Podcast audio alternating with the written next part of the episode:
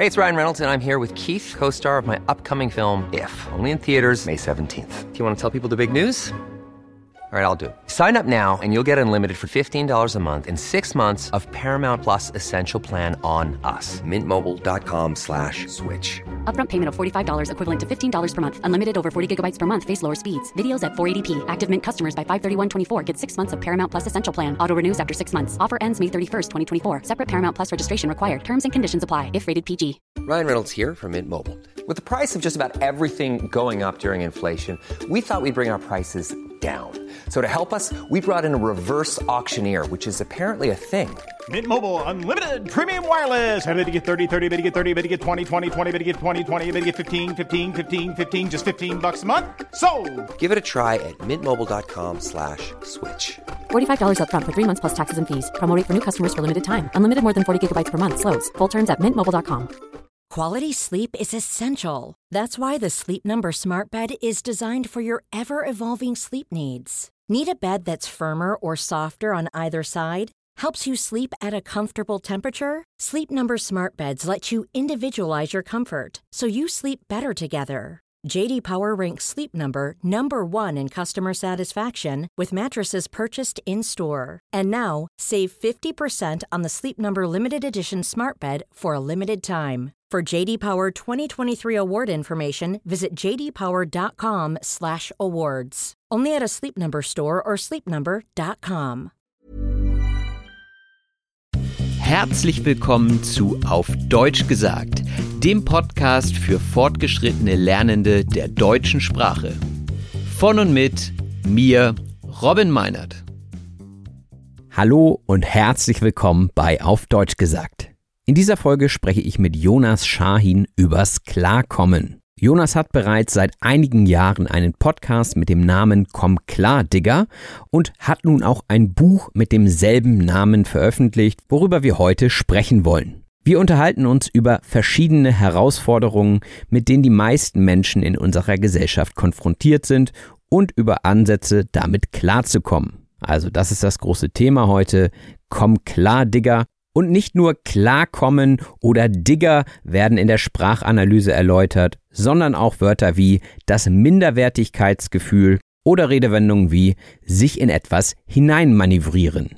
Dementsprechend bleibt gespannt und jetzt wünsche ich euch viel Spaß mit dem Gespräch.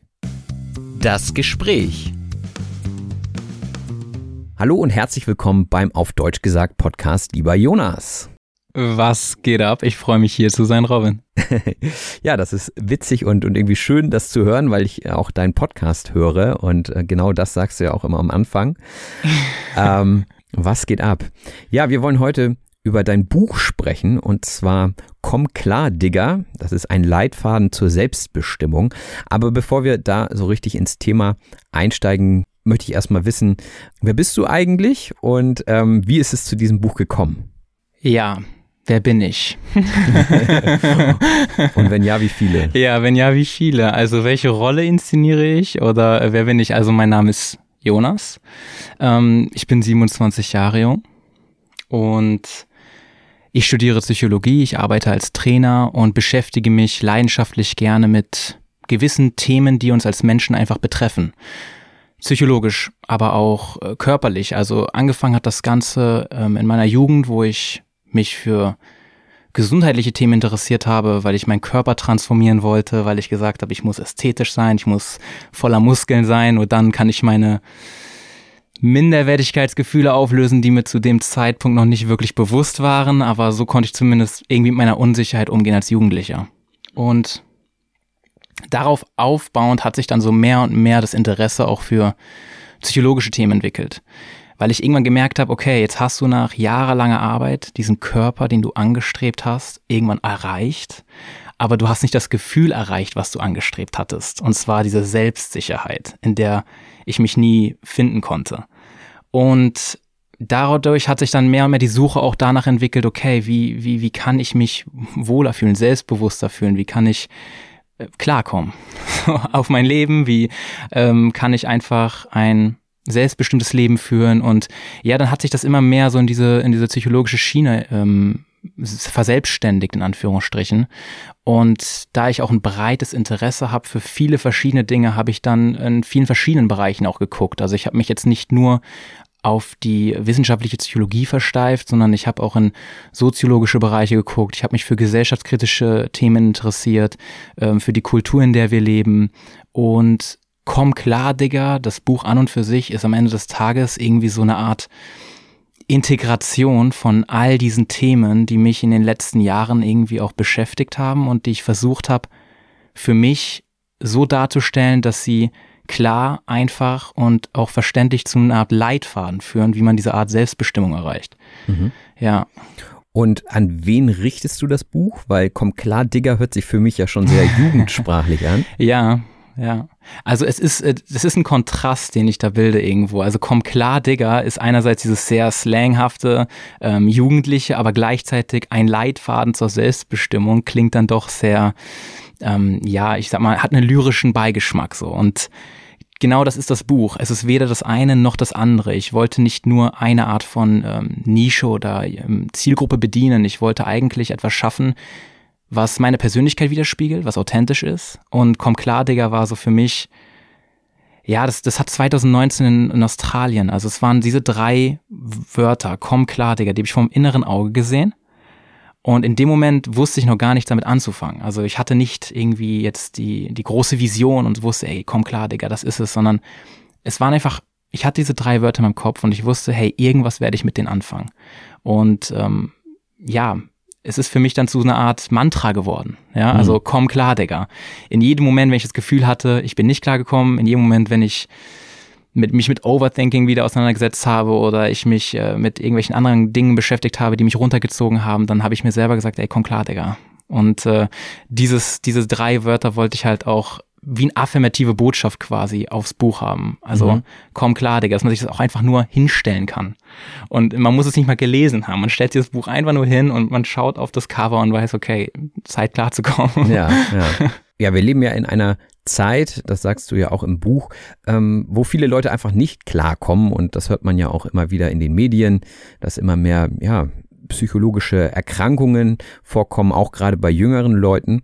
Was ist eigentlich so die, die Ausgangssituation? Also warum kommen die Menschen heute nicht klar? Vielleicht können wir da mal über zwei, drei Beispiele sprechen. Ja, also ich muss natürlich auch gleich vorweg sagen, ich bin, ich bin kein Therapeut oder ähm, Psychologe in dem Sinne. Ich beschäftige mich mit diesen Themen natürlich auch tiefer und versuche auch natürlich über die Jahre eine Art Expertise zu entwickeln, aber die Gründe dafür sind, sind vielschichtig.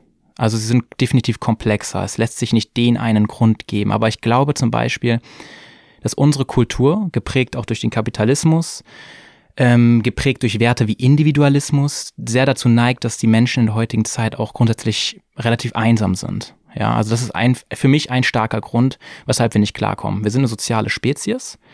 Wir sind immer seit, ja, die menschliche Spezies gibt es vielleicht so zwei Millionen Jahren, also Schätzungen, immer in Gruppen, in kleinen Jäger-Sammlerkulturen, kleinen Stammesgesellschaften. Und das soziale Miteinander ist für uns so extrem wichtig. Und das merkt man auch, wenn man mal zu viel Zeit alleine verbringt wie sehr man sich in negativen Gedanken automatisch verliert mhm. und ähm, wie einfach es doch ist, sich selbst hier zu stabilisieren, wenn man mit anderen Menschen ist. Also das ist so ein ganz kleiner, aber ganz grundlegender Faktor, der in unserer Gesellschaft, in unserer Kultur zum Beispiel gar nicht so richtig beachtet wird. Also wir haben dieses Bild vom von der Ich-AG sozusagen. Also wir müssen aus uns, aus unserer Persönlichkeit, wie so ein Aktienunternehmen, alles rausholen. Wir müssen an jedem Lebensbereich uns bis zum Maximum optimieren. Und wenn wir das nicht tun, dann äh, haben wir das Gefühl, wir halten nicht mehr am Markt mit. Mhm. So. Und da ist so ein ständiger, subtiler Druck im Individuum, immer perfekter zu sein, immer sich besser darzustellen. Dann gibt's natürlich diese Facette Social Media, die das Ganze noch auf ein neues Level einfach hebt, weil das immer mehr Druck auslöst. Wir vergleichen uns eben auch mit anderen Menschen. Auch das ist Teil unserer Natur. Wenn man überlegt, wir kommen in kleinen Gesellschaften dadurch klar, dass wir uns mit anderen vergleichen, weil wir wollen überleben und nur der Vergleich mit anderen suggeriert uns, okay, was ich tue, ist automatisch gut, weil ich äh, richte mich nach den nächsthöheren Rängen in meiner in meinem kleinen Stamm aus. Und wenn ich das tue, was die tun, dann ist das automatisch so ein Zeichen, hey, ich bleib Teil dieser dieser Gruppe und mein Überleben ist gesichert. Nur ist in der heutigen Zeit die Gruppe nicht mehr 100 oder 150 Menschen groß, sondern wenn du auf Social Media blickst, zwei Millionen, zwei Milliarden, je nachdem, wie viele Nutzer, mit wie vielen Menschen du dich vergleichen kannst, sie ist auf jeden Fall riesig geworden. Ja, dann haben wir noch die, die, diese Zukunftsängste. Ja, wir haben ständig diesen medialen Drama-Porn, so nenne ich das im Buch, der uns suggeriert, dass die Welt morgen untergeht. So, wir haben Probleme auf unserer Bildschirmfläche, die wir nicht einfach so lösen können. Zum Beispiel hört man ständig etwas über den Klimawandel. Aber wir verstehen das Klima noch nicht mal richtig. Aber wir wollen, wir wollen so ein Problem wie Klimawandel lösen und schieben die Verantwortung dafür aber aufs Individuum ab. Das Individuum muss jetzt schauen, dass es nachhaltiger denkt, nachhaltiger ist, nachhaltiger, gesünder, biologischer etc. Also es wird wieder die Verantwortung so auf den Einzelnen abgeschoben. Es wird weniger in einer Gemeinschaft gedacht. Und diese Zukunftsängste, die, die scheinen auch alle ähm, nicht lösbar zu sein. Also wir sind gerade in einer Kultur, wo auf der einen Seite die Zukunft ungewisser denn je erscheint, die Probleme unlösbarer denn je und gleichzeitig das Individuum so abgekapselt ist, isoliert wird, ähm, bewusst oder unbewusst, keine Ahnung. Ähm, und dadurch natürlich auch sich diese ganzen psychologischen Dilemmata formen. Ja. Mhm. Ich habe jetzt nur gerantet, so ganz yeah. versucht, äh, jetzt aus dem Kopf heraus, aber wenn wir jetzt in die Thematik tiefer eintauchen könnten, dann äh, würden sich natürlich noch da viel, viel weitere Probleme auf, auftun. Aber ja, im, ja. Im Kern sind das so ein paar Sachen auf jeden Fall. Du gibst ja auch so ein paar Tipps, also vielleicht greifen wir uns auch jetzt hier wieder ein, zwei Sachen raus. Du sagtest zum Beispiel die Konsumgesellschaft. Man sollte ja weg vom Konsum eher hin zum, ich habe mir aufgeschrieben, High on Life. Man sollte High on Life sein. Hm, was meinst du damit? Also mit High on Life meine ich letztendlich nichts anderes außer die Tatsache, dass es möglich ist, als Mensch ohne jegliche Substanzen, ohne irgendwelche ja, stimulierenden Dinge, was auch immer es ist, können Drogen sein, aber es kann auch unsere Technologie sein. Also dass wir, wir suchen ja ständig im Alltag nach Ablenkung. Mhm. So, wovon oder wovor wollen wir uns ablenken? So, was ist denn so Kacke daran, zu leben? Mhm. Also reicht es nicht, wenn wir die Tatsache akzeptieren können, dass wir jetzt gerade leben? Und stell dir vor, wir könnten das akzeptieren und mehr noch, wir könnten es genießen. Ohne uns davon abzulenken, von dem Fakt, dass wir gerade leben. Dann habe ich ein Gefühl, was ich als High on Life ausdrücke. Nach dem Motto, hey, mir geht's gerade gut, ohne dass ich irgendetwas dafür benötige. In Anführungsstrichen, ja. Also ich muss jetzt nicht alle fünf Minuten meine Benachrichtigung abchecken. Ich brauche jetzt nicht 100.000 Follower auf Instagram. Ich brauche aber auch nicht jeden Abend äh, den nächsten Joint, sondern mein High-Gefühl, das ist in mir und das kann ich selber provozieren, in Anführungsstrichen, ohne dass ich dafür etwas benötige. Mhm. Und ähm, ja, das ist für mich so ein Zustand, den man erreichen kann, ohne, wie gesagt, irgendwelche Hilfsmittel. In dem Zusammenhang sprichst du auch von Quick Fix und Slow Fix. Vielleicht kannst du dazu nochmal was sagen. Also der Quick Fix wäre dann zum Beispiel auf Instagram genau. Doomscrollen. Genau, richtig. Ja, mhm. exakt. Und wie wäre der Slow Fix? Also der Quickfix ist natürlich sozusagen, ich vergleiche das gerne mit dem Saft, ja. Also ähm, wenn du jetzt zum Beispiel einen niedrigen Blutzuckerspiegel hast, dann ähm, bist du gereizt, du bist schlecht drauf und du suchst impulsiv so nach der schnellstmöglichen Lösung für diesen Zustand. Mhm. So, und ähm, Dextrose, Saft, Cola, also diese ganzen Schnellzuckerlieferanten, sage ich mal, die ähm, führen natürlich zu einer schnellen Auflösung für dieses Problem. Nur führen sie zu einem anderen Problem und zwar zu einer neuen Unterzuckerung in 20 bis 30 Minuten. Der Grund dafür ist, wir trinken einen Saft, der Blutzuckerspiegel steigt sehr schnell sehr hoch an, unsere Bauchspeicheldrüse überreagiert, schüttet zu viel Insulin aus und dann landen wir in der nächsten Unterzuckerung nach ja, 20 oder 30 Minuten. Mhm. Das ist ein Quickfix. Und der Quickfix steht sinnbildlich hierfür, weil wenn wir jetzt angenommen auf Instagram einfach nur scrollen, dann ist das zwar eine Lösung, auch eine sehr schnell, also eine sehr schnelle Lösung, also Sofortlösung in dem Sinne. Allerdings landen wir wieder danach in dem nächsten Loch. Und zwar das nächste Dopaminloch in dem Sinne. Mhm. Und der Slowfix ist sozusagen die gesündere Alternative. Also anstatt dass man sich jetzt einen Saft reinschiebt, isst man die ganze Frucht. Die ganze Frucht beinhaltet Fasern oder Ballaststoffe, es gibt einen Grund, warum die Natur uns keine Smoothies an Bäumen bereitstellt, sondern mhm. ganze Früchte mit reichlich Fasern. Diese Fasern sorgen nämlich dafür, dass die Aufnahme der Nährstoffe verlangsamt wird. Also die Ballaststoffe sind sozusagen Ballast für unsere Verdauung und dadurch wird der Zucker langsamer abgegeben und dadurch steigt unser Blutzuckerspiegel auch langsamer an und bleibt länger stabil. Und übertragen jetzt auf Verhaltensweisen sind Slow Fixes alle, alle Verhaltensweisen, die mit einer gewissen Anstrengung in Verbindung stehen. Das bedeutet, statt jetzt das Handy in die Hand zu nehmen, könnte man zum Beispiel sagen, ich nehme jetzt ein Buch in die Hand. Das erfordert natürlich eine gewisse Überwindung und auch ist mit einer gewissen Anstrengung verbunden, aber es ist nachhaltiger, es ist langsamer, es ist in diesem Sinne einfach für unser Gehirn leichter zu verdauen. Hm. Und ähm, das können aber auch alle Dinge sein, die mit gewisser Anstrengung in Verbindung stehen. Also eine gewisse Verdauungszeit haben. Zum Beispiel ist es für mich Krafttraining, ja, ähm, oder Socializen mit anderen Menschen oder ähm, von mir aus Meditation, ja, solche mhm. Geschichten, also Dinge, die halt, wie gesagt, mit einer gewissen An Anstrengung und Verbindung stehen, hängt einfach damit zusammen, dass auch wieder zurück in unserer evolutionären Vergangenheit es so war, egal was wir getan haben, ob es jetzt das Essen besorgen ist oder äh, sammeln, jagen, ähm, Menschen treffen, Häuser bauen, Kleidung anfertigen, was auch immer es war, es hat immer eine gewisse Anstrengung gekostet, die wir auf uns nehmen mussten damit wir am Ende die Belohnung erhalten. Das heißt, unsere, unser Belohnungsmechanismus hat sich so entwickelt, dass Dopamin ausgeschüttet wird, wir uns angetrieben fühlen, etwas zu tun, was eine gewisse Anstrengung erfordert. Und am Ende belohnen wir uns mit dem Ergebnis dafür, dass wir es getan haben und wollen es in Zukunft nochmal tun. In der heutigen Zeit können wir diesen ganzen Zwischenpart überspringen. Wir brauchen nicht mehr jagen oder sammeln oder irgendwas anderes. Wir können uns quasi ähm, die Belohnung auf Knopfdruck geben. Und das ist die Gefahr, weil wir damit durch ständig uns in so eine Art ähm, ja selbst erzeugten Suchtmechanismus hinein, ähm, wie soll ich sagen, hineinmanövrieren. Mhm. Also wir konditionieren uns selbstständig dazu, keine Motivation mehr zu haben, weil wir eben sagen, okay, wozu jetzt? Also unser Gehirn sagt uns sprichwörtlich, wozu soll ich jetzt noch rausgehen? andere Menschen kennenlernen, wenn ich auch jetzt hier auf Instagram einfach äh, unzählige Menschen mir angucken kann. Mhm. Oder in, in, in, irgendeine App mir runterladen kann und dann nach links oder rechts swipe und meinen Partner finde. Also wozu noch die Anstrengung? Ja, die, die Antworten habe ich im Buch geliefert, weil es eben für uns, für die mentale Gesundheit wesentlich besser ist, mhm. diese Anstrengung auf sich zu nehmen. Und eine Sache, die auch im Buch ja ein stilistischer Teil ist, ähm, ist das Tagebuchschreiben. Man findet in dem Buch verschiedene Tagebucheinträge, die dann den Anlass geben, nochmal tiefer in die Materie und in die Gedanken reinzugehen. Ne? Ja, die Tagebucheinträge sind letztendlich, ähm, die sind dazu da, um einfach auch das realistische Bild zu liefern. Mhm. Also es sind Original-Tagebucheinträge aus meinem eigenen Tagebuch. Die Idee dafür kam irgendwann im Laufe der Zeit, aber nichtsdestotrotz, die sollen einfach nur darstellen, hey, in vielen Selbsthilferatgebern und in vielen allgemeinen psychologischen Büchern wird immer eine Sache so dargestellt, als wäre das so ein linearer Weg. So, ich fange hier heute an und dann wird es jeden Tag ein bisschen besser.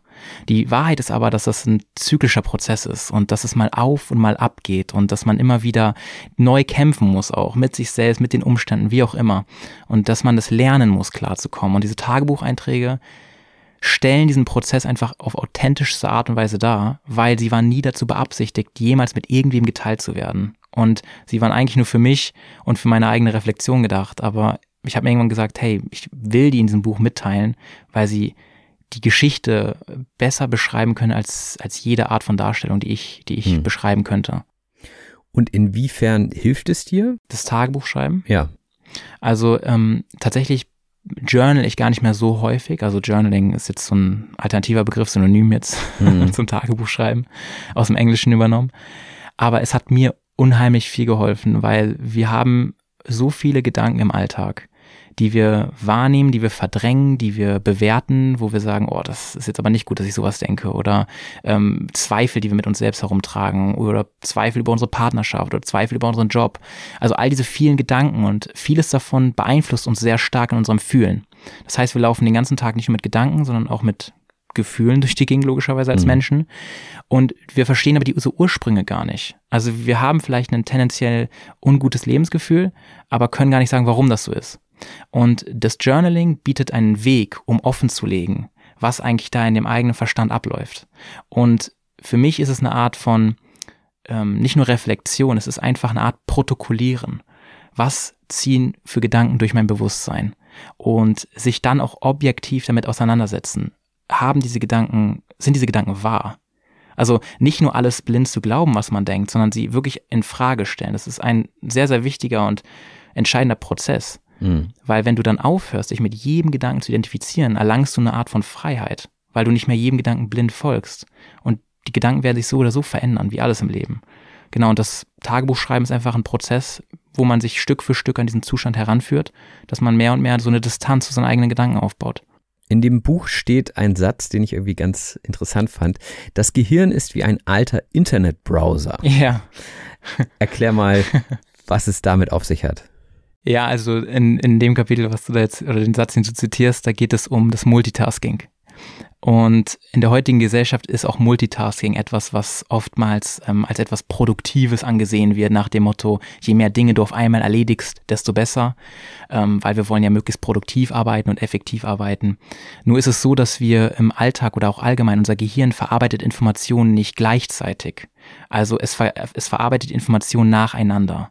Und es, ich, ich vergleiche das eben mit diesem, mit diesem Browser-Fenster. Also mhm. wenn du überlegst, Du hast äh, Windows XP, ja, Internet Explorer, Oldschool. Und du öffnest diesen Internet Explorer und du hast diesen einen Tab vor dir. So, und das ist jetzt gerade unser Gespräch. Das ist dieser eine Tab, worauf du dich gerade aufmerksam konzentrierst. Mhm.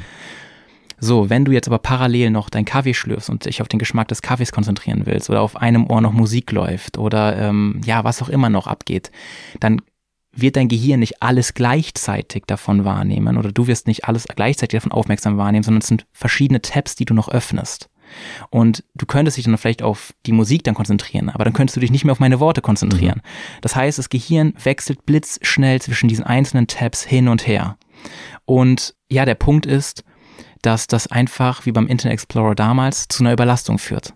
Das heißt, man fühlt sich schnell mental erschöpft, man ist müde, träge und das Problem auch hier ist, genau vor solchen Zuständen flüchten wir dann mit Quick Fixes, die das Problem nur noch weiter verschlimmern. Mhm. Und die Idee, die ich dann in dem Buch geteilt habe, ist letztendlich genau das Gegenteil von Multitasking und zwar Single-Tasking, was letztendlich aber nichts anderes ist, außer achtsam zu bleiben mhm. bei der einen Sache, die man jetzt im Moment tut. Mit dem Hintergrundverständnis, dass das Gehirn eh nie mehr als diese eine Sache tun kann, aufmerksam. Und ähm, dadurch wird vieles im Leben einfacher. Und du von mir aus, also das muss ich auch noch erwähnen, ich möchte die Quick Fixes gar nicht nur als negativ betiteln und die Slow Fixes als positiv, also äh, im Sinne von guten, schlechten Gewohnheiten. Ich finde, man sollte im Leben das tun, was, womit man sich selbst wohlfühlt. Nur dieses High-on-Life-Erlebnis, dass man das Gefühl hat, hey, ich genieße mein Leben, das stellt sich nur dann ein, wenn du wirklich präsent sein kannst, egal was du tust. Wenn du durch Instagram scrollst, dann tu es, aber tu es bewusst. Mhm. Wenn du Musik hörst, tu es, aber höre sie bewusst. Also der, der Punkt ist, glaube ich, jetzt klar. Also Weg ja. vom Multitasking hin zum Singletasking. Genau. Und zusätzlich Achtsamkeit durch Meditation zum Beispiel? Zum Beispiel, ja. Meditation ist ein großes Wort. Es ist natürlich auch so symbolisch, ne? Also wir reden von Meditation und haben direkt diesen Zen-Buddhisten im Kopf, der in der Lotussitzposition dort die Erleuchtung erlangt. Aber letztendlich das gesamte Leben kann eine Meditation sein. Und das gesamte Leben ist eine Meditation für sich genommen. Also du kannst jetzt, wenn du diese, diese Worte gerade hörst als Zuhörer, ja, kannst du dich ganz bewusst nur auf die Worte, die ich hier gerade ausspreche, ausrichten. Ganz aufmerksam. Das ist Meditation. Ja, Meditation ist die Übung, sein eigenes Bewusstsein in eine gewisse Richtung zu lenken, weil wir oft nicht die Kontrolle über unser Bewusstsein haben. Soll heißen, Dinge passieren, wir sind schnell abgelenkt, wir reagieren, wir sind impulsiv, wir lassen uns in negativen Gedankenschleifen verlieren.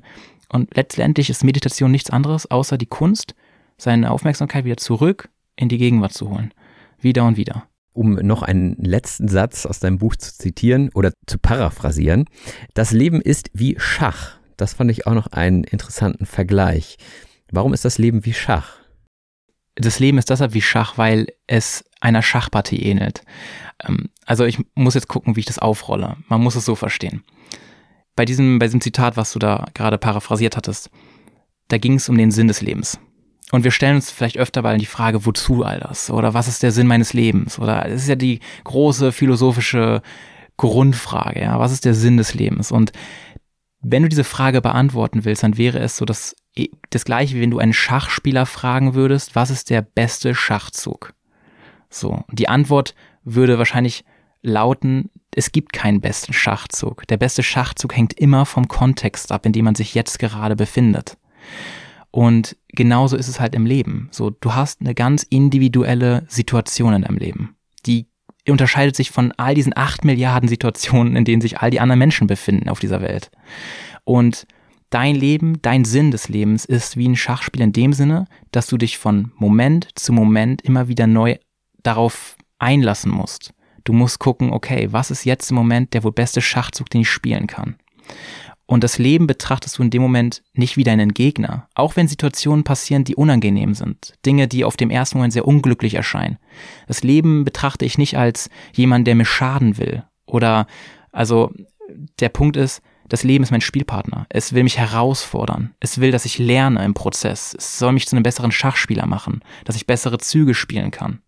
Und so muss man sich einfach jeden Tag aufs Neue hin dem Leben anpassen und der Situation anpassen und dann von Kontext zu Kontext den bestmöglichen Schachzug spielen. Also im Kern geht es nur darum zu sagen, ich gebe heute in diesem Moment mein Bestmögliches.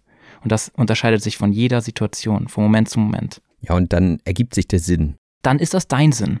Und der große Sinn des Lebens, der lässt sich nur retrospektiv feststellen. So nach dem Motto, okay, ich habe jetzt unzählige Schachspiele gespielt, so viele Partien mit dem Leben gespielt. Der große ganze Sinn, der lässt sich nur rückblickend verstehen, wie wenn du ähm, einen Christopher Nolan-Film guckst, mhm. ja. Ähm, Christopher Nolan ist ein bekannter äh, Regisseur, Drehbuchautor, der Filme macht wie Inception, Interstellar, ähm, Filme, wo, wo oft so Plot-Twists vorhanden sind und wo Überraschungen äh, da sind und wo man noch in der Mitte des Prozess, in der Mitte des Films noch nicht so ganz verstanden hat, wie endet all das oder wo geht das mhm. all das hin. Das heißt, du musst aufmerksam bleiben, Moment zu Moment, dir jede Filmszene, jede Sequenz angucken, ja, um am Ende dann zu verstehen, wozu all das überhaupt gedient hat. Mhm. Das heißt, es gibt dieses bekannte Zitat von äh, Søren Kierkegaard, dem Philosophen, diesen dänischen äh, ja, skandinavischen äh, Philosophen, ne? der sagt, das Leben muss vorwärts gelebt werden, aber kann nur rückwärts verstanden werden. Und mhm. genau das ist es.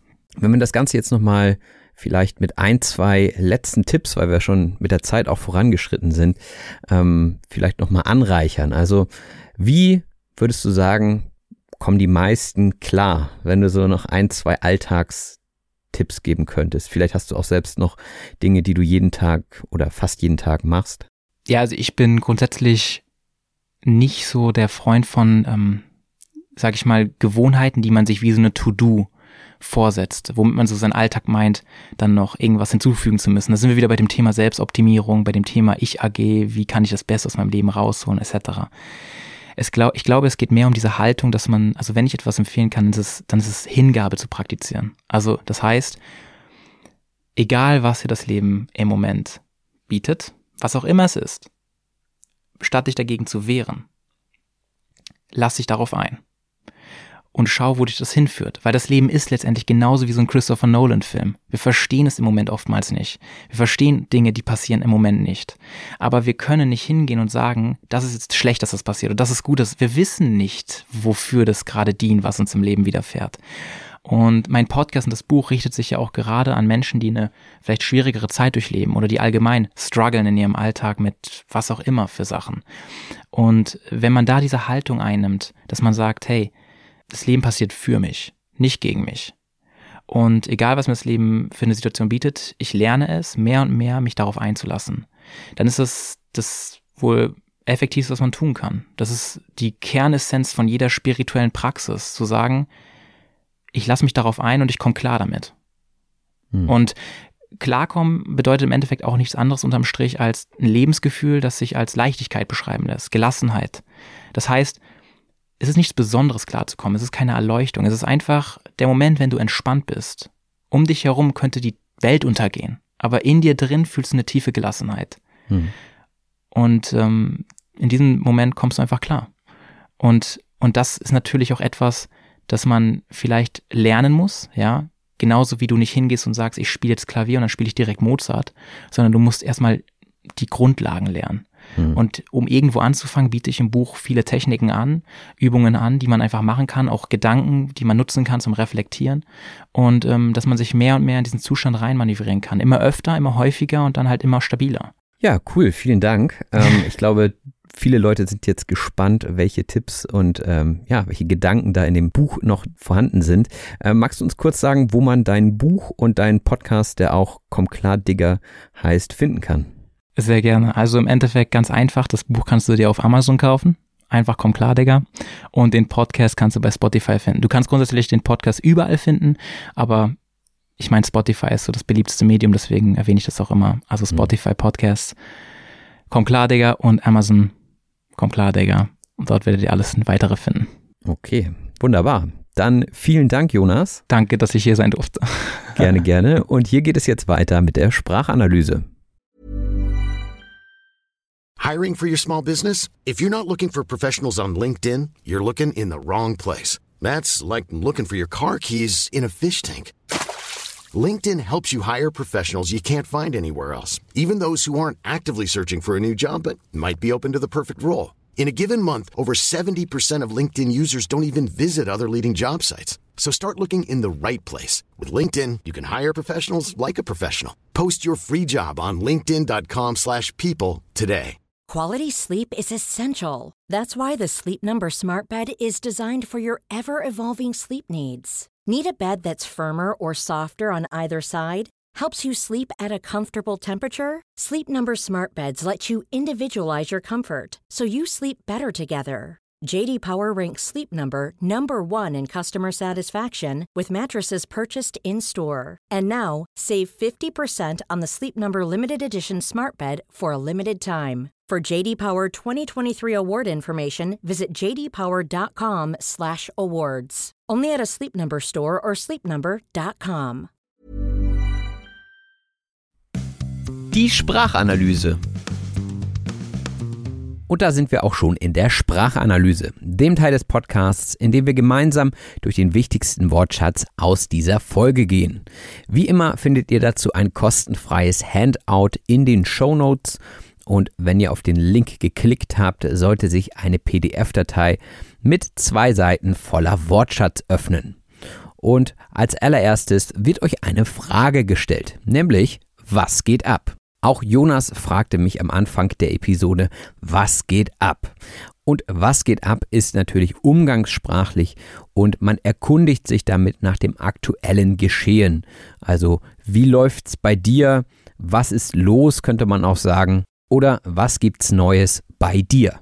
Man muss dazu sagen, dass es eher jugendlich klingt, also es ist fast schon Jugendsprache. Man würde es eher bei jüngeren Leuten erwarten, dass sie sagen, was geht ab? Und manchmal will man gar nicht unbedingt eine Antwort, sondern hey, was geht ab, ist eigentlich auch fast synonym mit einer Begrüßung. Also anstatt Hallo oder Hi zu sagen, sagt man auch, was geht ab? Und in dieser Folge ging es ums Klarkommen. Das war das große Thema. Komm klar, Digger. Und Klarkommen heißt, mit einer Situation oder Person gut zurechtkommen. Das heißt, man weiß, wie man mit einer bestimmten Situation umgeht und kann entsprechend reagieren. Genauso auch bei Personen. Man kann also mit einer Person klarkommen. Also, wenn man sich gut versteht, dann kommt man gut klar miteinander. Und Digger ist auch ein umgangssprachlicher Begriff für Freund.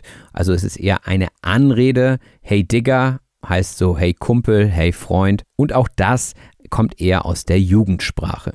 Aber gerade in Hamburg hört man es sehr häufig. Also wenn man in der Straßenbahn sitzt, dann hört man oftmals Hey Digger. Also das sind oftmals die Jugendlichen so zwischen 14 und 18, die sehr viel Digger sagen. Und oftmals auch nach jedem dritten Wort. Ey Digger, guck mal, was ich hier hab, Digger. Ich persönlich finde es nicht so schön, weil es ja so eine Art Füllwort ist, das man eigentlich nicht braucht. Also wenn man über Effizienz nachdenkt, dann braucht man Digger nicht. Aber ich glaube, die Jugendlichen, die ja, haben einfach diesen Slang und da gehört es dazu, Digger zu sagen. Und der vollständige Buchtitel heißt Komm klar, Digger, ein Leitfaden zur Selbstbestimmung. Und die Selbstbestimmung ist die Fähigkeit, eigenständig Entscheidungen zu treffen. Also ihr seid eine Person, die selbstständig ist, die für ihr eigenes Leben verantwortlich ist und dementsprechend dann auch Entscheidungen trifft und damit selbstbestimmt ist. Am Anfang des Gesprächs hat sich Jonas vorgestellt und bei dieser Frage kam Jonas gleich so ein bisschen ins Schleudern, weil man sie natürlich auch als philosophische Frage verstehen kann und dann kann man es eben einfach nicht so schnell beantworten. Dann könnte man auch davon sprechen, dass man ja eine Persönlichkeit hat oder auch eine Person inszeniert. Also inszenieren heißt die bewusste Gestaltung einer Situation oder Darstellung Und der Mensch nimmt ja unterschiedliche Rollen ein. Das heißt, mit seinen Freunden ist er vielleicht anders als mit Bekannten oder mit Geschäftspartnern oder Geschäftspartnerinnen. Und man könnte auch sagen, man inszeniert dann auch die ein oder andere Rolle. Das heißt, man gibt vor, zum Beispiel sehr ordentlich zu sein bei der Arbeit, aber im Privaten ist man es eigentlich gar nicht so. Und so inszeniert man etwas. Ein Theaterstück wird zum Beispiel auch inszeniert. Das heißt, man überlegt sich etwas Fiktionales und stellt es dann dar. Das bedeutet inszenieren. Und besonders, wenn man unter Minderwertigkeitsgefühlen leidet, inszeniert man etwas, was man gar nicht ist. Das Minderwertigkeitsgefühl ist eigentlich auch ein Wort, das schon selbst ganz gut beschreibt, was es bedeutet. Minder heißt immer weniger, also Minderwert heißt weniger wert, also das Gefühl, weniger wert zu sein. Und das ist genau das, was es meint. Man hat also einen geringen Selbstwert oder fühlt sich anderen Menschen unterlegen. Und so etwas wird natürlich als Jugendlicher gerade auch durch Social Media noch verstärkt. Und man sucht sich dann irgendwelche Vorbilder und strebt bestimmte Ziele an. Etwas anstreben heißt, das Ziel haben, etwas zu erreichen. Also zum Beispiel, ich will muskulös sein wie Arnold Schwarzenegger. Ja, das ist ein sehr hohes Ziel, aber man kann es anstreben. Und man verspricht sich vielleicht davon, wenn das Ziel erreicht ist, mehr Selbstsicherheit zu haben. Die Selbstsicherheit ist das Vertrauen in die eigenen Fähigkeiten und Meinungen. Also das ist das Gegenteil von Minderwertigkeit. Man fühlt sich selbst sicher, man ist sich seiner selbst sicher, das sagt das Wort ja auch schon. Und dementsprechend hat man ein hohes Selbstvertrauen, also ein Vertrauen in sich und fühlt sich sicher. Und Jonas erzählte uns, dass er eigentlich erst so auf diese körperliche Fitnessschiene geraten ist und es dann aber immer mehr in Richtung Psychologie ging und sich dieser Prozess dann verselbstständigt hat. Verselbstständigen heißt sich unabhängig und eigenständig entwickeln. Das heißt, manchmal hat man ja eine Idee, dann fängt man an, etwas zu tun und irgendwann weiß man vielleicht gar nicht mehr, warum man damit begonnen hat, aber man tut es weiter, man intensiviert es, es verselbstständigt sich also, es entwickelt sich also unabhängig und eigenständig. Ein Beispiel zum Thema Verselbstständigen aus einem anderen Bereich wäre künstliche Intelligenz. Dort haben viele Menschen Angst, dass sich die künstliche Intelligenz verselbstständigen könnte. Das heißt, dass sie den Menschen gar nicht mehr braucht, sich also unabhängig davon weiterentwickelt und dann sozusagen eine große Macht darstellt, die vielleicht sogar mächtiger als der Mensch ist. Aber auch beim Thema KI sollte man sich nicht auf eine Meinung versteifen.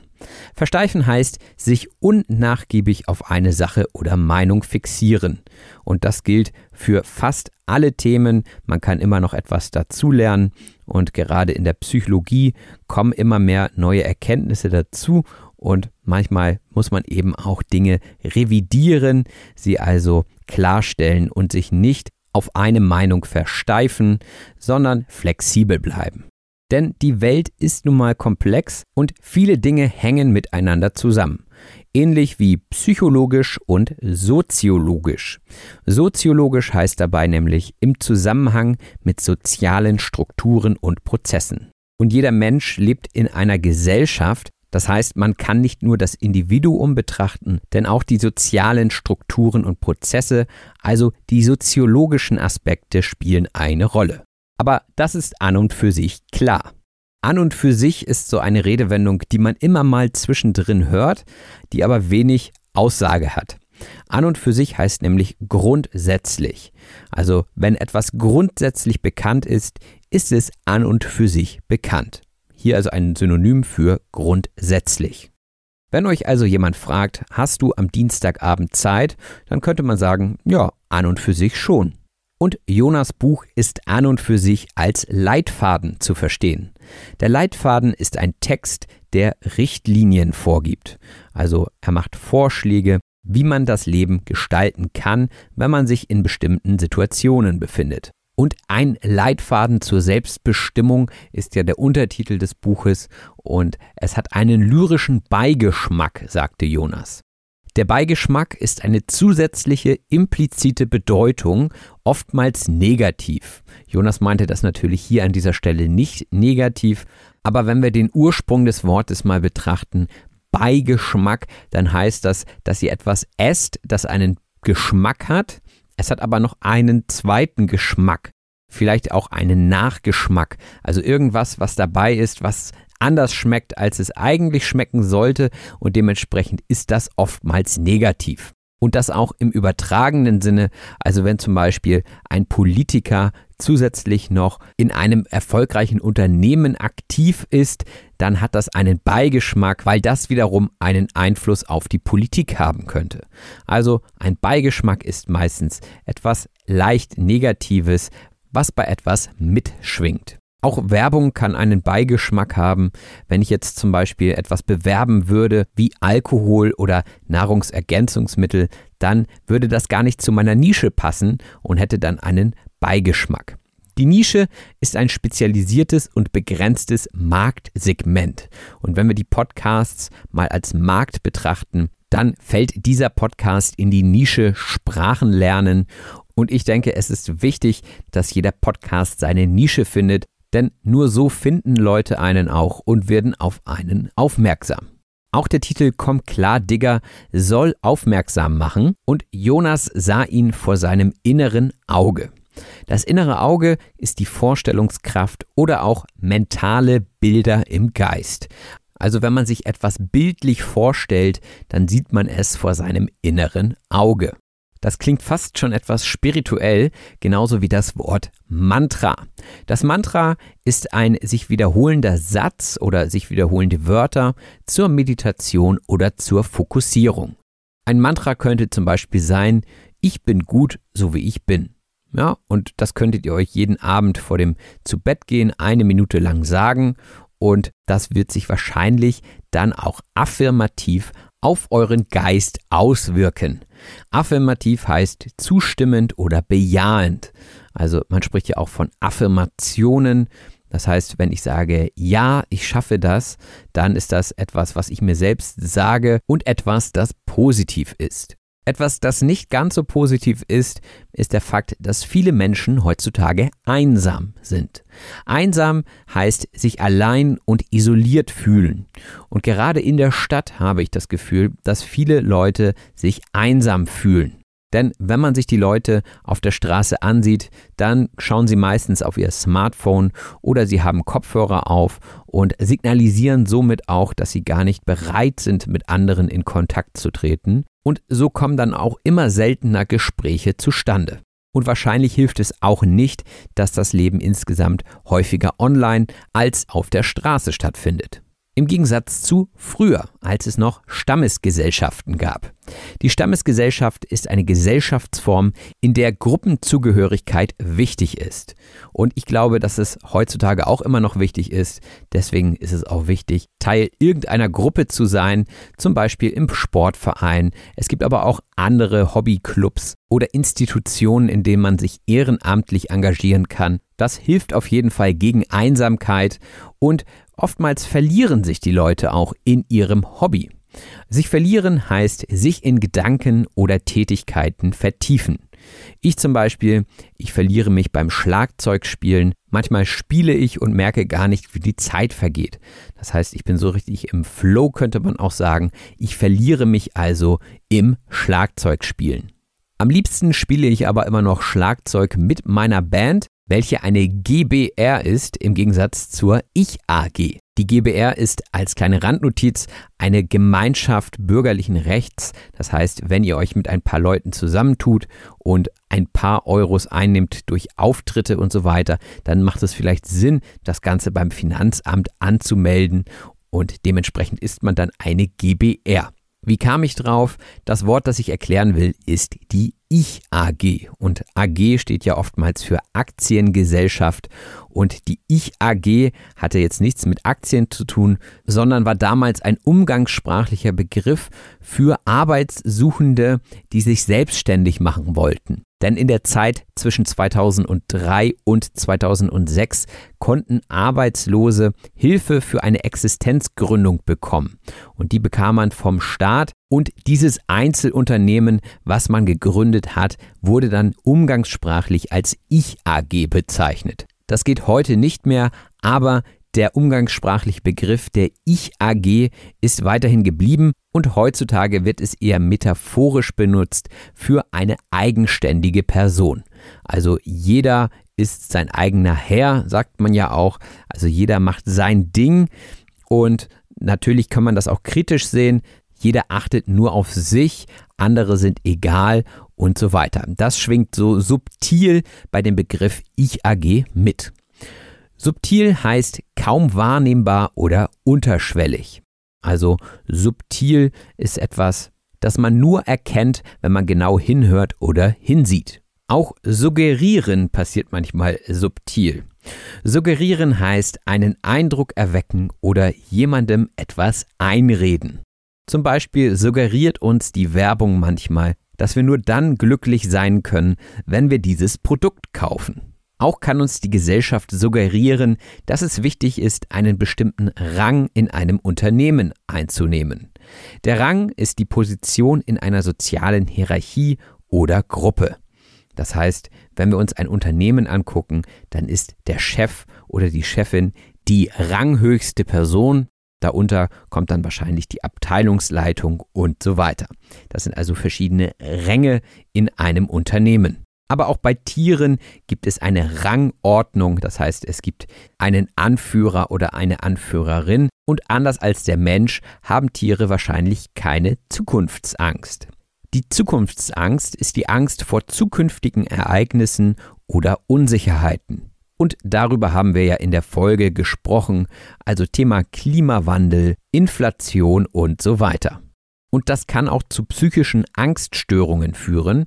Und die gibt es heutzutage mehr denn je. Wobei ich das gar nicht genau weiß. Aber es leitet schön über zur Redewendung mehr denn je. Mehr denn je heißt mehr als je zuvor. Also gemessen an der Zeit, die wir kennen, am meisten. Und das kann auch daher kommen, dass wir heutzutage sehr abgekapselt voneinander leben. Abgekapselt heißt isoliert oder von der Umgebung abgetrennt, wie in einer Kapsel. Also eine Kapsel ist etwas, das etwas anderes umschließt und dementsprechend von anderen isoliert. Und auch wenn man die Sprache nicht so gut beherrscht, wird man oftmals gesellschaftlich ausgeschlossen und fühlt sich abgekapselt. Und das kann sich ganz schön kacke anfühlen. Kacke ist umgangssprachlich für schlecht oder unangenehm. Ursprünglich kommt Kacke von dem, was man ausscheidet, wenn man auf Toilette sitzt. Also Kacke ist ein Synonym für Scheiße, aber hier ist es ein Adjektiv. Also etwas ist Kacke meint, etwas ist schlecht. Und man könnte auch behaupten, dass zu viel Konsum Kacke ist. Der Konsum ist das Kaufen und Nutzen von Gütern und Dienstleistungen. Also alles, was ihr euch kauft, konsumiert ihr. Wenn ihr Essen esst, konsumiert ihr. Wenn ihr raucht oder trinkt, dann konsumiert ihr auch. Und gerade wenn man süße Dinge isst, dann steigt der Blutzuckerspiegel. Der Blutzuckerspiegel ist die Menge an Glucose, also an Zucker im Blut. Und das wiederum regt die Bauchspeicheldrüse an. Die Bauchspeicheldrüse ist ein Organ, das Verdauungsenzyme und Insulin produziert. Und das wird dafür benötigt, um den Zucker abzubauen. Denn das Insulin ist ein Hormon, das den Blutzuckerspiegel reguliert. Das war ein kleiner Ausflug in den Verdauungsvorgang und wichtig dafür ist auch, dass der Mensch Fasern zu sich nimmt. Die Faser ist ein Bestandteil von Lebensmitteln wie zum Beispiel Ballaststoffe. Die Ballaststoffe, hier im Plural, denn davon spricht man eigentlich immer im Plural, sind ungespaltene pflanzliche Materialien in der Nahrung. In Obst und Gemüse sind viele Ballaststoffe enthalten. Und wenn wir jetzt nochmal genau drauf gucken auf das Wort, dann steckt da der Ballast drin. Der Ballast ist eigentlich eine unnötige oder nutzlose Last. Also etwas, das euch belastet. Und der Körper, der hat daran schon ganz schön zu knabbern. Also er arbeitet, er verarbeitet die Ballaststoffe. Das heißt, auf eine Art wird der Körper in dieser Zeit belastet, aber das ist in diesem Fall eine gute Sache. Denn nur weil etwas etwas schwieriger ist und Überwindung kostet, ist es meistens nicht gleich schlecht. Die Überwindung ist das Bezwingen von Schwierigkeiten oder Ängsten. Und das kennt ihr wahrscheinlich von euch selbst. Wenn ihr euch dazu überwinden könnt, Sport zu machen, dann fühlt ihr euch anschließend besser. Und immer dann, wenn etwas Überwindung kostet, ist es meistens auch nachhaltiger, sagte Jonas. Nachhaltig heißt langfristig oder auch umweltfreundlich. Also wir hören oftmals das Wort Nachhaltigkeit. Das meint eben, dass es auf lange Sicht gut ist. Und häufig spielt hier auch die Umweltfreundlichkeit mit rein, denn etwas, das uns nur kurzfristig hilft, also einen kurzfristigen Nutzen hat, aber auf lange Sicht negative Effekte hat, auch auf die Umwelt, ist natürlich nicht nachhaltig. Deswegen sollte man immer Dinge tun, die auch nachhaltig sind. Und nachhaltige Dinge können manchmal etwas Zeit in Anspruch nehmen, so wie das Verdauen im Körper. Verdauen, darüber habe ich ja gerade schon gesprochen, ist der Prozess, bei dem Nahrung im Magen abgebaut und verwertet wird.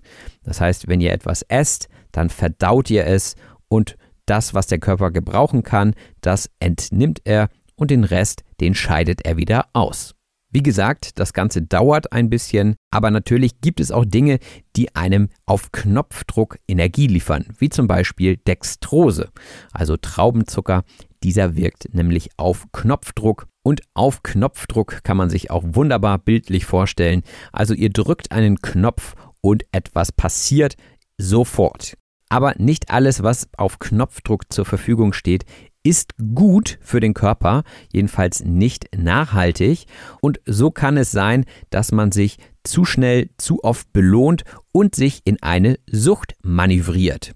Sich in etwas hineinmanövrieren heißt, sich geschickt in eine Situation bringen. Wichtig hierbei ist, dass es abwertend gemeint ist. Das heißt, wenn jemand sagt, da hast du uns ja in eine schöne Situation hineinmanövriert, dann ist das Kritik an der Person. Man könnte auch sagen, toll gemacht. Ja? Wenn man toll gemacht einfach so lesen würde, ohne Betonung, würde man sagen, hey, das ist was Positives. Aber toll gemacht mit dieser Betonung würde heißen, ja, das ist eher ziemlich schlecht.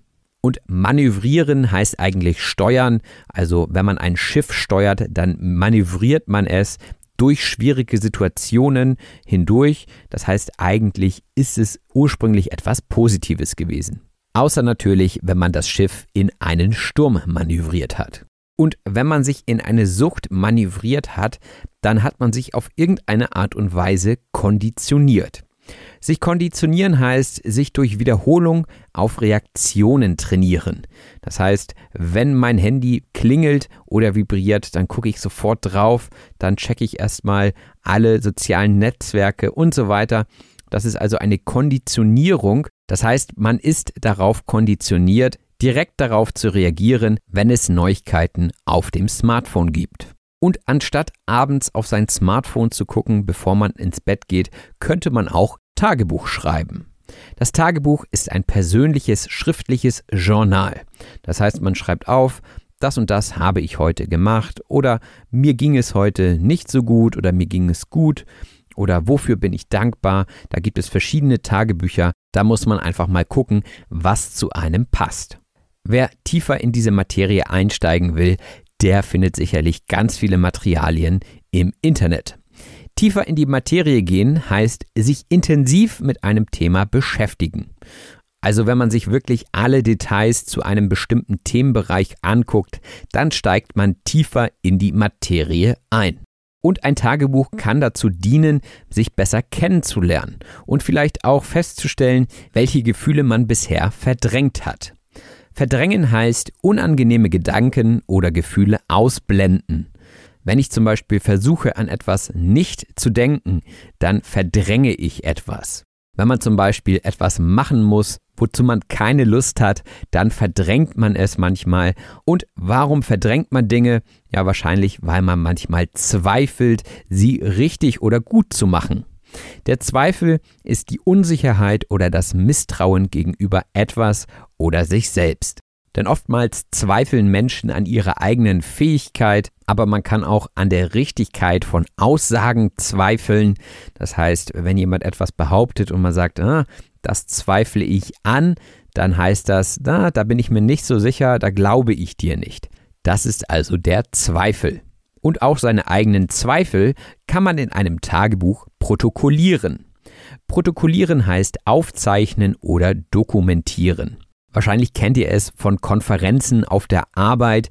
Irgendwer muss immer das Protokoll schreiben.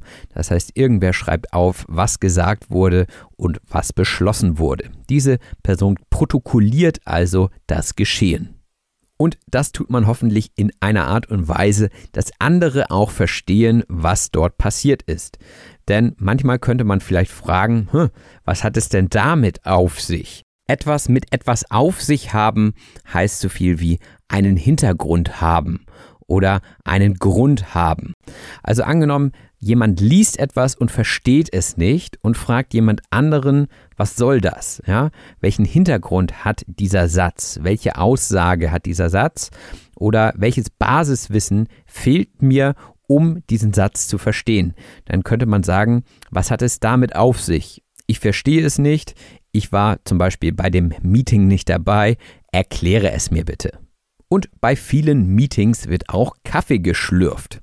Schlürfen heißt Flüssigkeit laut oder auch langsam trinken.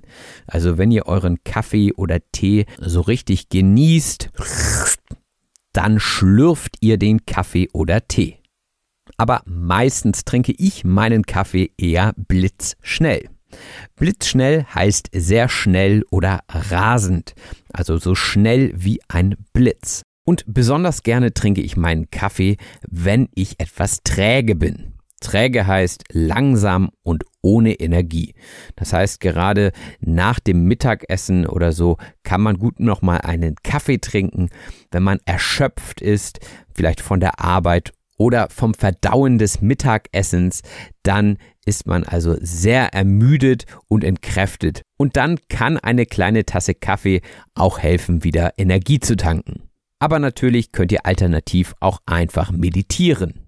Und die Meditation hilft einem dabei, präsent zu sein. Präsent sein heißt im Moment sein, also aufmerksam und gegenwärtig sein. Also sich auf das Hier und Jetzt bewusst zu konzentrieren. Bewusst heißt absichtlich oder mit vollem Bewusstsein. Und das ist eine uralte Praxis, die bereits Buddha durchgeführt hat und diese führte ihn zur Erleuchtung. Die Erleuchtung ist ein tiefgreifendes Verständnis oder eine Erkenntnis. Man sagt auch, ah, ich wurde erleuchtet, mir wurde alles klar. Das ist sozusagen schon fast etwas Göttliches. Also das wird den wenigsten Leuten beim Meditieren gelingen. Aber das ist sozusagen das oberste Ziel. Im Kleinen kann man sich aber einfach nur auf eine ganz bestimmte Sache ausrichten, wie zum Beispiel auf den Atem. Wenn man sich auf eine ganz bestimmte Sache ausrichtet, heißt das, dass man sich auf ein bestimmtes Ziel oder Prinzip fokussiert. Und das hilft einem dabei, Gedankenschleifen zu unterbrechen. Die Gedankenschleife bezeichnet wiederholende Gedanken ohne Fortschritt. Das heißt, man denkt immer wieder das Gleiche, ohne dass man eine Lösung für ein Problem findet. Und das ist ja manchmal der Fall, wenn man sich in einer Situation befindet, wo man unter Stress leidet, im Burnout oder auch bei Depressionen. Da gerät man immer wieder in Gedankenschleifen. Im Gespräch habe ich immer wieder Zitate aus dem Buch paraphrasiert. Paraphrasieren heißt etwas mit eigenen Worten umformulieren. Das heißt, ich habe es mir nicht Wort für Wort aufgeschrieben, sondern ich habe mir Stichpunkte gemacht und sie in meinen eigenen Worten wiedergegeben. Wie zum Beispiel die Geschichte mit dem Schach. Das Schach ist ein strategisches Brettspiel für zwei Spieler oder Spielerinnen. Und ich glaube, ihr wisst, was ich damit meine. Ich muss den Begriff jetzt nicht noch extra aufrollen. Etwas aufrollen heißt etwas als Gegenstand einer Erörterung aufgreifen. Das heißt, wenn ich jetzt ins Detail gehen würde, welche Figuren es gibt beim Schach, dann würde ich das Wort wirklich nochmal aufrollen. Ich würde das Konzept nochmal ganz von vorne erklären. Und beim Schach spielt man in Zügen, also der Schachzug ist eine strategische Aktion im Schach oder auch im Leben. Ja, ein kluger Schachzug ist also eine strategische Handlung im Leben oder zum Beispiel in einem Unternehmen. Wenn ein Unternehmen ein anderes gutes Unternehmen aufkauft, dann ist das wahrscheinlich ein kluger Schachzug. Und im Leben gibt es unzählige Entscheidungen, die vielleicht auch kluge Schachzüge sein können. Unzählig heißt sehr zahlreich oder unendlich. Also man kann sie nicht zählen, deswegen unzählig. Und dementsprechend muss man sich immer wieder auf neue Situationen einlassen. Sich auf etwas einlassen heißt, sich auf eine Sache oder Situation einstellen. Das heißt, etwas ist, wie es ist, man muss es akzeptieren und dann muss man im nächsten Schritt damit umgehen. Und ob diese Entscheidung dann richtig war, wird man erst retrospektiv beurteilen können. Retrospektiv heißt rückblickend oder auch im Nachhinein. Ich glaube, diese Erklärung muss ich nicht mit weiteren Beispielen anreichern. Etwas anreichern heißt etwas mit zusätzlichen Elementen bereichern. Das heißt, wenn man etwas hinzufügt zu etwas, dann reichert man es an. Wenn man zum Beispiel backt und man verschiedene Zutaten hinzugibt, dann könnte man sagen, man reichert den Teig mit zum Beispiel Butter an. Man gibt also etwas hinzu. Und auch sein Wissen kann man immer weiter anreichern mit neuen Erkenntnissen, die dann vielleicht auch zu einer Haltung führen. Die Haltung ist eine Einstellung, Meinung oder auch Position. Also wenn euch jemand nach eurer Haltung zu einem bestimmten Thema fragt, dann werdet ihr nach eurer Meinung oder Einstellung gefragt. Und am Ende des Gesprächs fragte ich Jonas noch nach ein paar Tipps und er sagte, macht alles mit Hingabe. Die Hingabe ist eine leidenschaftliche Anteilnahme an etwas. Das heißt, man macht etwas mit voller Freude, mit voller Energie, also mit vollem Einsatz, mit voller Hingabe. Und diesen Tipp kann ich nur unterstützen, denn ich habe festgestellt, wenn man Dinge macht, die man nur so halbherzig macht, dann wird es am Ende auch nichts. Und auch Dinge, die man vielleicht nicht so gerne macht, einfach mal mit Hingabe zu machen, ist ein kleines Experiment und meiner Erfahrung nach oftmals auch erfolgreich. Denn manchmal kann man sich einfach nicht aussuchen, was einem widerfährt. Etwas widerfahren heißt etwas erleben oder passieren. Das heißt, manchmal gerät man in Situationen, die einem einfach widerfahren und auch wenn man am Anfang keine Lust darauf hat, ist es unterm Strich meistens gar nicht so schlimm. Unterm Strich heißt zusammenfassend oder letztendlich. Wenn ihr zum Beispiel eine Mathematikaufgabe löst, dann macht ihr meistens einen Strich drunter und guckt dann, was das Ergebnis ist. Und das Ergebnis steht unterm Strich. Und daher kommt diese Redewendung. Und was auch dabei hilft, ist natürlich die Gelassenheit. Die Gelassenheit heißt die Ruhe, Entspanntheit oder auch Ausgeglichenheit. Und die Gelassenheit ist auch etwas, was ich jeden Tag anstrebe, denn aus meiner Erfahrung klappen Dinge unterm Strich meistens besser, wenn ich gelassen bin. Und das war auch schon das letzte Wort aus der Sprachanalyse. Wenn euch der Podcast gefällt, würde ich mich sehr über eine Rezension auf eurem Podcast-Player freuen. Das geht für euch ganz schnell und ist unheimlich hilfreich für den Podcast, um sichtbarer zu werden und die Chance zu haben, noch mehr Leuten helfen zu können. Und wenn ihr den Podcast auch finanziell unterstützen wollt, kommt in die Community auf Patreon.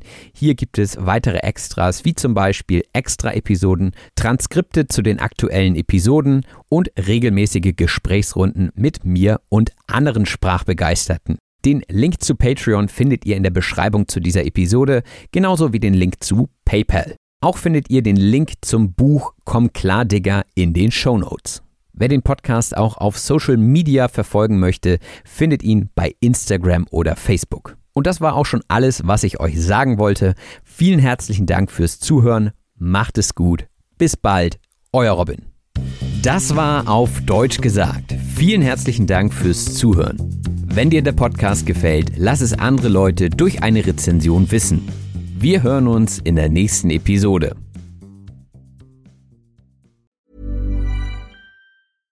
Mom deserves the best, and there's no better place to shop for Mother's Day than Whole Foods Market. They're your destination for unbeatable savings, from premium gifts to show-stopping flowers and irresistible desserts. Start by saving 33% with Prime on all body care and candles. Then get a 15-stem bunch of tulips for just $9.99 each with Prime. Round out Mom's menu with festive rosé, irresistible berry chantilly cake, and more special treats. Come celebrate Mother's Day at Whole Foods Market.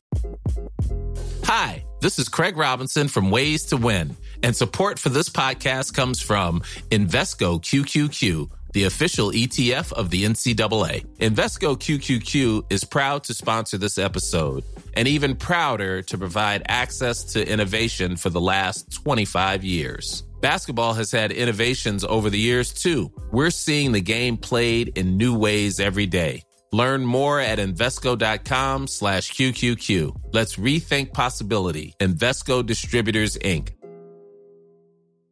Even on a budget, quality is non-negotiable. That's why Quince is the place to score high-end essentials at 50 to 80% less than similar brands. Get your hands on buttery soft cashmere sweaters from just 60 bucks, Italian leather jackets, and so much more. And the best part about Quince, they exclusively partner with factories committed to safe, ethical, and responsible manufacturing. Elevate your style without the elevated price tag with Quince. Go to quince.com slash upgrade for free shipping and 365-day returns.